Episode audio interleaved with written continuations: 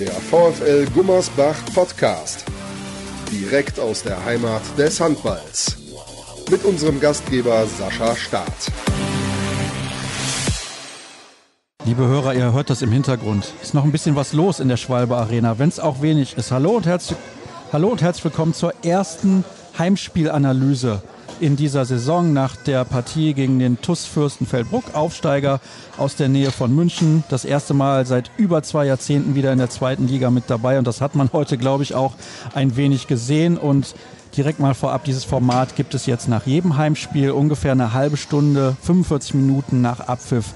Könnt ihr, wenn ihr nicht mit dabei gewesen seid und es vielleicht auch nur im Stream gesehen habt, hören, wie der VfL Gummersbach sich so geschlagen hat. Und bei mir ist dann immer der Co-Kommentator, das ist im heutigen Fall Sven Herzberg. Erstmal schönen guten Abend an dich. Hallo Sascha, guten Abend.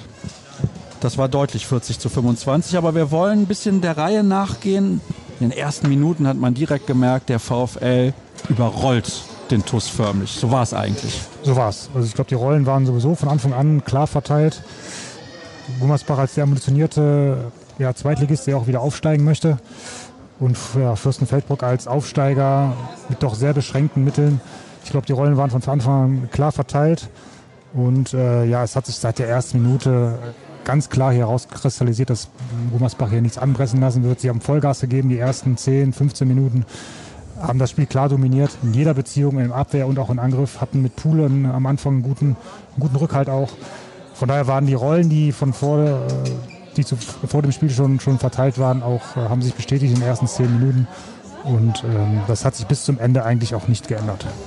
Was uns sehr beeindruckt hat, war, wie die Außen Tempo gemacht haben. Das war schon sehr bemerkenswert. Nicht, dass das in der Vergangenheit nicht so gewesen wäre. Also wir erinnern uns beispielsweise an Marvin Sommer, der auch ja. in der ersten Welle sehr stark war. Aber was wir heute gesehen haben, mein ja, lieber es, Schwan. Es, es, war nicht nur die Außen, es war schon die ganze Gummersbacher Mannschaft. Also die, ja, die Außen sind nach vorne gelaufen, aber du musst den Ball ja auch kriegen von irgendeinem, der muss geholt werden von irgendwoher. Also die haben ein sehr starkes Umschaltspiel gehabt, Gummersbach, sowohl von hinten nach vorne als auch von vorne nach hinten.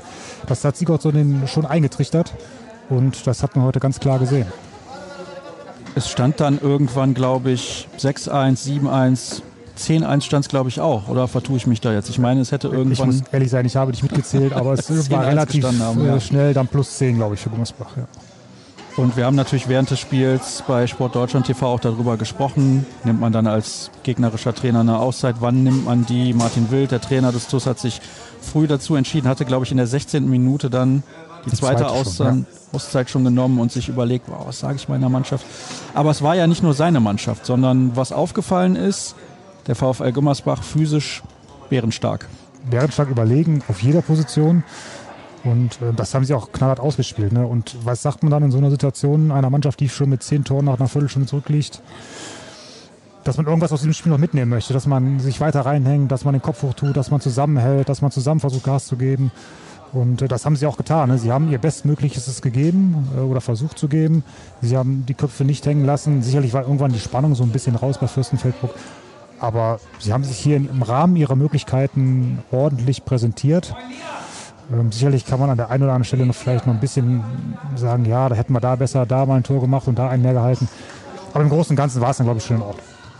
Gegen Ende der ersten Halbzeit gab es zwei fantastische Tore des VfL Gummersbach. Einmal ja. ein Camper von links außen nach rechts außen oder umgekehrt. Ich nee, weiß es war von rechts außen nach links außen, ja. glaube ich. Ja. Also da haben wir schon mit der Zunge geschnalzt und dann Tim Schneider noch. Also erstmal lass uns über das Camper-Tor sprechen, weil du hast gesagt, das wollten die so. Das wollten die so, definitiv. Es war, glaube ich, Unterzahl von Gummersbach. Sie hatten den sechsten Feldspieler aber äh, auf, auf die Platte geschickt. Und das, ich behaupte, das war von Anfang an so abgesprochen. Ne? Und ähm, ein schönes Tor, spektakulär, schön anzusehen, erfolgreich, dynamisch. Also schöner geht's nicht. Und dann eben noch Tim Schneider zur Ende der ersten Halbzeit. Uhr war schon abgelaufen aus, ich würde sagen, elf Metern, der Freiwurf. Der perfekte Freiwurf, ja. Und ich habe es im Live-Kommentar gesagt, ah, ich dachte, der legt den Ball jetzt dahin. Das wird ja dann oft gemacht. Ja, dann ja. sagt man, okay, wir führen eh hoch und wir nehmen das Ding jetzt nicht mehr mit, sondern wir legen den Ball hin und dann ist die Halbzeit vorbei. Und was macht der? Der zwirbelt ihn sozusagen in den Winkel. Der hat also, ihn, glaube ich, so abgerollt ein bisschen. ja, also, ne? ja. das habe ich auch so noch nicht gesehen.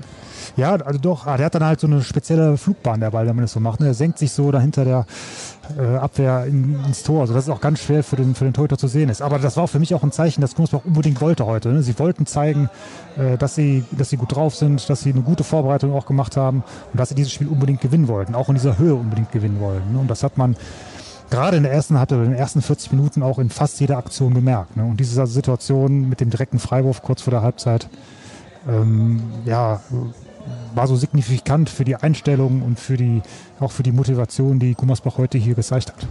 21 zu 11 stand es dadurch also zur Pause durch diesen Treffer von Tim Schneider. Ich bin mir sicher, solche Highlight-Szenen und auch diesen angesprochenen Camper-Treffer wird man vielleicht auch nochmal im kurzen Zusammenschnitt dann bei Sport Deutschland TV sehen können. Lass uns über die zweite Halbzeit sprechen. Da ist schon aufgefallen, gerade in den ersten Minuten hat der VfL das Tempo ein bisschen rausgenommen, wobei nicht so sehr das Tempo, aber die Intensität in der Abwehr. Ja. Das heißt, die Gäste konnten auch mal den einen oder anderen Abschluss nehmen, den sie in der ersten Halbzeit nicht nehmen konnten. Das war dann irgendwann deutlich zu spüren, Anfang der zweiten Halbzeit. Ist vielleicht auch einfach ganz menschlich, ganz normal. Die haben auch ein bisschen mehr gewechselt dann noch in der ersten Halbzeit, die Gummersbacher. Dass noch Konstellationen auf der Platte standen, die vielleicht noch nicht so eingespielt waren. Und ähm, das hat Fürstenfeldbruck dann genutzt, um zumindest die zweite Halbzeit anfangs dann ausgeglichen zu gestalten oder einigermaßen ausgeglichen zu gestalten. Und ähm, ja, hat sich dann aber dann auch im Laufe der, der zweiten Halbzeit ähm, Gummersbach wieder so ein bisschen angezogen. Und ich glaube, am Ende haben sie die zweite Halbzeit mit fünf, sechs Toren gewonnen, äh, standesgemäß aber auch. Und äh, ja, das war schon, es war schon ein, ein, ein deutlicher nicht, aber ein Abfall in der zweiten Halbzeit bei Gummersbach, aber der ist nicht wirklich ins Gewicht gefallen.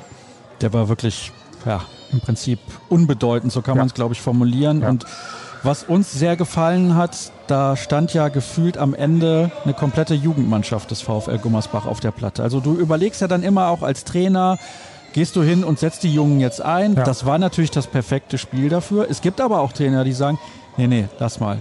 Die sind jung, die müssen nicht unbedingt. Die werden irgendwann ihre Einsatzzeiten bekommen. Die müssen sich aber auch hart erarbeiten. Trotzdem finde ich sehr gut, dass Gudjon Valo Sigurdsson, der neue Trainer des VfL, gesagt hat, die lassen wir jetzt spielen.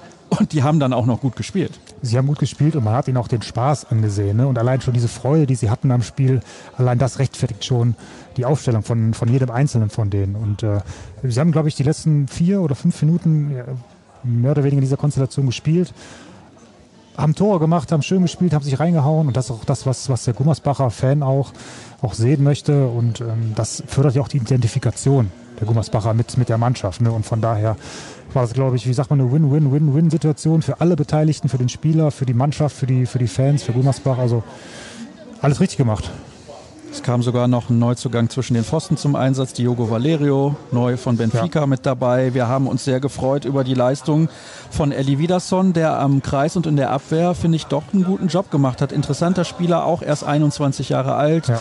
Also den werden wir natürlich beobachten. Tim Schneider, man hat direkt gemerkt auch, klar, es gab schon ein Spiel in Lübeck, aber trotzdem, der ist in dieser Mannschaft sofort angekommen.